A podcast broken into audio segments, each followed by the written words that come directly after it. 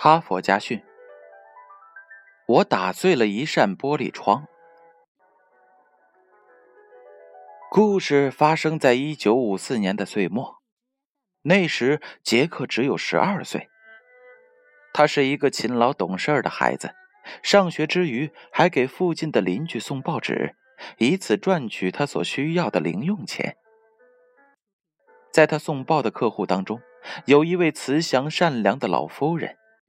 现在杰克已经记不起他的姓名了，但他曾经给他上了一堂有价值的人生课，杰克依然记忆犹新。杰克从来都没有忘记过这件事儿，他希望有一天能够把它传授给别人，让他们也从中得到教益。那是在一个风和日丽的午后。杰克和一个小朋友躲在了那位老夫人家的后院里，朝他的屋顶上扔石头。他们饶有兴味地注视着石头，像子弹一样飞出去，又像彗星一样从天而降，并且发出很响的声音。他们觉得这样很好玩，自己也很开心，简直是有趣极了。杰克又拾起了一枚石头。也许是因为那块石头太滑了，当他掷出去的时候，一不小心石头偏了方向，一下子飞到了老夫人后院的一面窗户上。当他们听到玻璃破碎的声音时，就像兔子一样从后院逃之夭夭了。那天晚上，杰克一夜都没有睡着，一想到老夫人家的玻璃，就害怕。他会担心自己被他给抓住。很多天过去了，一点动静都没有。他确信已经没事了，但内心的犯罪感却与日俱增。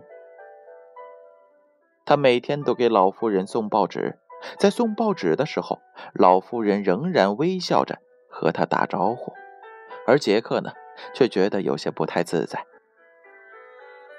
杰克决定把送报纸的钱攒起来，给老夫人修理窗户。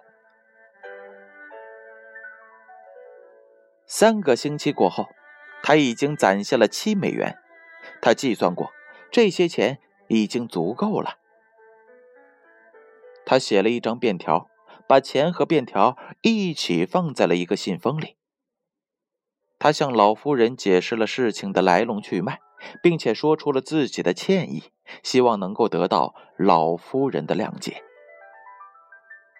杰克一直等到天黑，才小心翼翼地来到了老夫人家，把信封投到了老夫人家门口的信箱里。他的灵魂感到一种赎罪后的解脱，重新觉得自己能够正视老夫人的眼睛了。第二天。他又去给老夫人送报纸。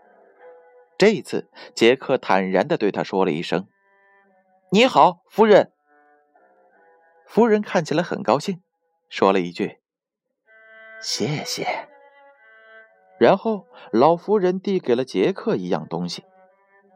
他说道：“这是我送给你的礼物。”原来是一袋饼干。吃了很多块饼干之后。杰克突然发现，这袋子里边有一封信。杰克小心的将信封拆开，发现里边装了七美元的纸钞和一张彩色信件。信件上大大的写着一行字：“诚实的孩子，我为你感到骄傲。”故事讲完了，编后语是这样写的：做了错事是遗憾的，如果做了错事还加以掩盖，还挖空心思逃避谴责，那么这就是更大的遗憾了。人们愿意谅解一个做了错事的人，但绝不原谅一个掩饰错误的人。因为做错事可能是无意的，但回避谴责一定是有意的。敢于忏悔和认错的人，是永远值得尊敬的。哈佛家训，建勋叔叔与大家共勉。